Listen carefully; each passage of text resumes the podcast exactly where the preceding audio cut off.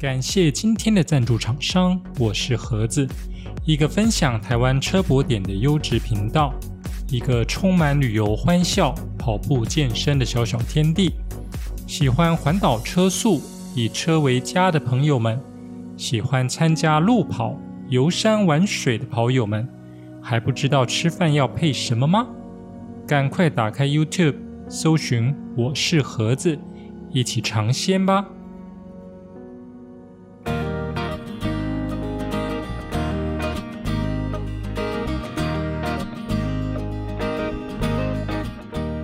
掌握世界趋势，品味新鲜创意，李欧陪你读新闻。Hello，大家好，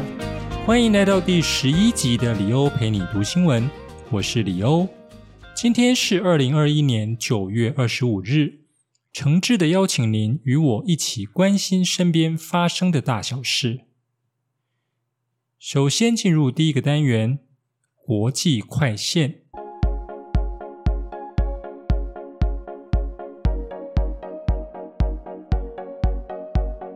美国解除禁令，开放日本福岛农牧产品进口。二零一一年，日本东北大地震引发福岛核电厂事故，随后多个国家相继禁止进口福岛县周边区域的农牧产品。不过，美国在当地时间二十一日全面解禁福岛等十四个县，包含福岛产大米、各地的原木香菇等一百个品种的进口限制。日本农林水产省表示，美国政府取消了福岛核事故后的日本农产食品进口限制。此前，美国以日本的县为单位采取停止进口措施，限制名单内的福岛等十四个县，此次全面解禁。包含福岛县收成的大米、岩手县的竹笋和香菇等一百个品种，都已获准运往美国。日本官员表示，美国取消进口限制将对其他国家和地区产生重大影响。日本农林水产大臣野上浩太郎透露，欧盟预计在今年十月十日放宽部分的进口限制，福岛县生产的竹笋和蘑菇。出口时将不再需要减负辐射检查证明。全世界对日本农产品和食品采取有条件进口的国家和地区减少至十四个，仅有中国、香港、澳门、韩国和台湾完全禁止福岛地区的食物产品进口。日本将敦促这些国家地区取消对日本产品的进口限制。距离福岛核灾已经过去十多年了。值得注意的是，当时发生震灾的时候，为了不让灾情恶化，注入了加有硼酸的海水。它的目的是一方面减缓中子反应，一方面呢快速降低核子反应炉的高温。不过，这一些受到辐射污染的海水，部分因为高温而成为蒸汽，逸散到空气中。与辐射尘一样，空飘进入平流层，形成辐射云后，随着雨水落下，污染陆地跟海洋。其中的放射性物质，譬如说铯一百三十七，大约要三百年才会消失。换句话说，我们究竟要不要跟进开放福岛等地区的农食品，关系到经济、外交、卫生、健康等不同的面向。未来一定会成为政府的一大难题呀。第二则新闻，文在寅呼吁美中共同宣布韩战结束，促使北韩达成无核化。一九五零年六月二十五日至一九五三年七月二十七日，朝鲜半岛爆发俗称韩战的南北韩战役。最后，双方虽然在一九五三年七月二十七日与板门店签署朝鲜停战协定，但双方之间仍保持冲突状态。而近日，南韩总统文在寅在联合国大会中表示，呼吁世界各国共同宣布韩战正式结束，促使北韩完成无核化的目标，让两韩共同朝向和平发展。文在寅在联合国大会上表示。建议南韩、北韩与美国三方或是南韩、北韩、美国与中国四方共同宣布韩战正式结束。文在寅相信，在各方发表终战宣言后，才足以让北韩的无核化进度与两韩之间的和平进程可以毫无逆转空间的持续发展。报道中指出，南韩政府多年来一直希望能够以韩战正式结束来取代当时所签署的朝鲜停战协定。这份协定当时是由朝鲜人民军、中国人民志愿军、联合国军所签署，南韩政府并未签署。在完成协定的签署后，北韩就即刻停止敌对军事行动，双方进入停战状态。但就技术层面而言，目前南北韩仍属于战争状态。看完这一则新闻啊，这个各国共同来宣布韩战结束，是不是真的有像咒语般的神奇功效，可以让北韩心甘情愿的推动无核化，甚至能够促进南北韩、美国跟北韩之间的对话与和平发展？都值得我们继续关注哦。第三则新闻：美国大学研发搭载 mRNA 的蔬菜疫苗。根据《每日邮报》报道指出，美国加州大学河滨分校的研究人员目前正在透过基因工程研发可以搭载疫苗的蔬菜疫苗。他们目标是要让植物体内的细胞可以搭载 mRNA 疫苗基因序列。之后，让民众透过口服的方式得到相当于注射传统疫苗的保护效果。就目前为止来看，相较于传统 mRNA 疫苗，蔬菜疫苗有着更容易运输、储存以及更容易吸收等优点，同时也避免了部分疫苗必须保存在极低温的环境。该项研究的首席研究员吉拉尔多表示，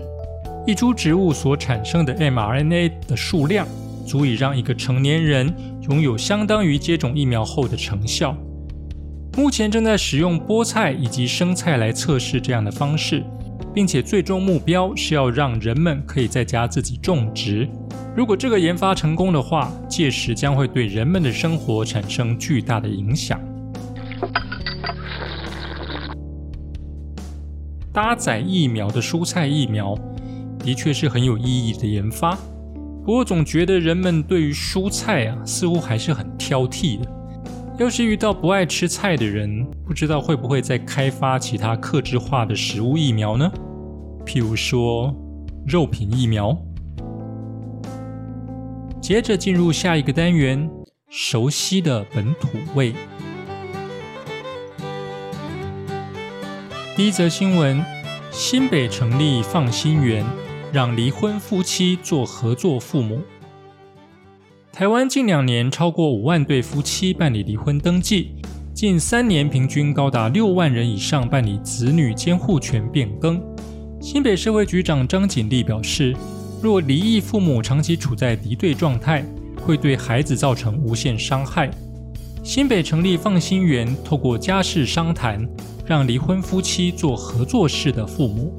内政部户政司资料统计，全台二零一九年、二零二零年分别有五万四千四百七十三对、五万一千六百八十对夫妻办理离婚登记。今年一月至七月也有两万六千八百九十五对。在父母关系失和时，往往仅关注子女的权利义务行使责任，较少关心子女生活照顾、探视，影响未成年子女的权利。张锦丽说：“离婚过程中，由于受到父母双方的冲突、争执等影响，孩子经常会感到难过、焦虑、害怕，甚至自责，需要双方多加关注与陪伴。因此，新北市与多单位合作，进行社区式家事商谈的服务，希望能协助父母处理婚姻冲突。”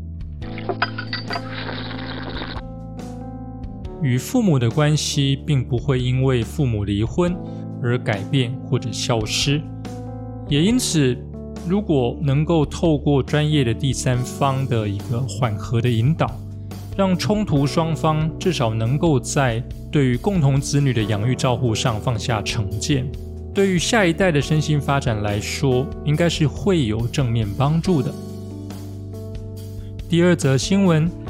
农委会苗栗农改场开发蚕蛹配方猫罐头。农委会苗栗农改场历时五年，开发新技术，将蚕蛹制成蚕蛹配方的猫罐头，可有效抑制动物肠道坏菌生长，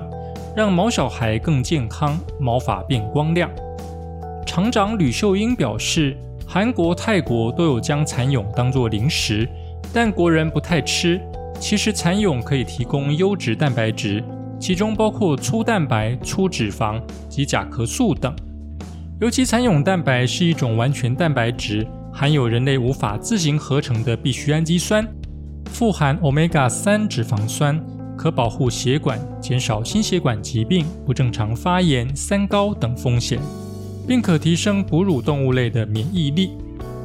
蚕蛹机能性成分的研究与产品开发。原本放在鸡饲料中，后来发现宠物市场值得开发，最后开发猫罐头，利用物理性诱导技术，使蛹产生具有抗菌能的生态，很容易穿过细菌细胞，让细菌生理作用失效，效果宛如天然的抗生素。猫咪吃了蚕蛹罐头，体内不好的细菌可以减少到百分之七至百分之十五。蚕蛹可以直接供动物食用，不需特别萃取，经济天然，利于发展为饲料添加物。目前抗菌蚕蛹的研发技术已授权生技公司与蚕农签署原料契作。苗栗厂是台湾唯一研究蚕与蜜蜂的单位，今年投入机能性产品研究，也希望鼓励更多农民加入养蚕，投入原料生产行列。呃，说到蚕蛹，第一个联想到的好像不是食物，而是数年前有播的一出日剧啊，《鹿王的小沟屋》。不过剧中作为足袋跑鞋重要专利的蚕丝土，据说是虚构的哦。第三则新闻：王力宏自主健康管理期聚餐，北市认定违规，开罚一万元。艺人王力宏近日从美国隔离返台，隔离期满后却未注意还有七天的自主健康管理，随即和好友徐若瑄、陈建州、范玮琪夫妻、音乐人陈子红聚餐，被网友痛批是防疫破口。依照指挥中心公布规范，聚餐或聚会为交流场合，难以落实全程佩戴口罩。亦难以避免近距离交谈，具有传染风险，故自主健康管理期间禁止聚餐或聚会。针对王力宏在自主健康管理期间到艺人徐若瑄家出席聚会，疑似违反防疫指引的规范，北市副市长黄珊珊日前表示，自主健康管理期间禁止与他人从事近距离或群聚活动，如聚餐、聚会、公众集会等。就违反自主健康管理规定部分，会依照台北市政府订定的相关裁罚基准做裁处。针对开罚金额，台北市卫生局表示，依照传染病防治法第五十八条、第六十九条，裁处新台币一万元罚还。这边可能就是提醒大家了，依照卫福部公告的。自主健康管理对象应遵守及注意事项里面的规定。自主健康管理者是可以外出以及正常生活的，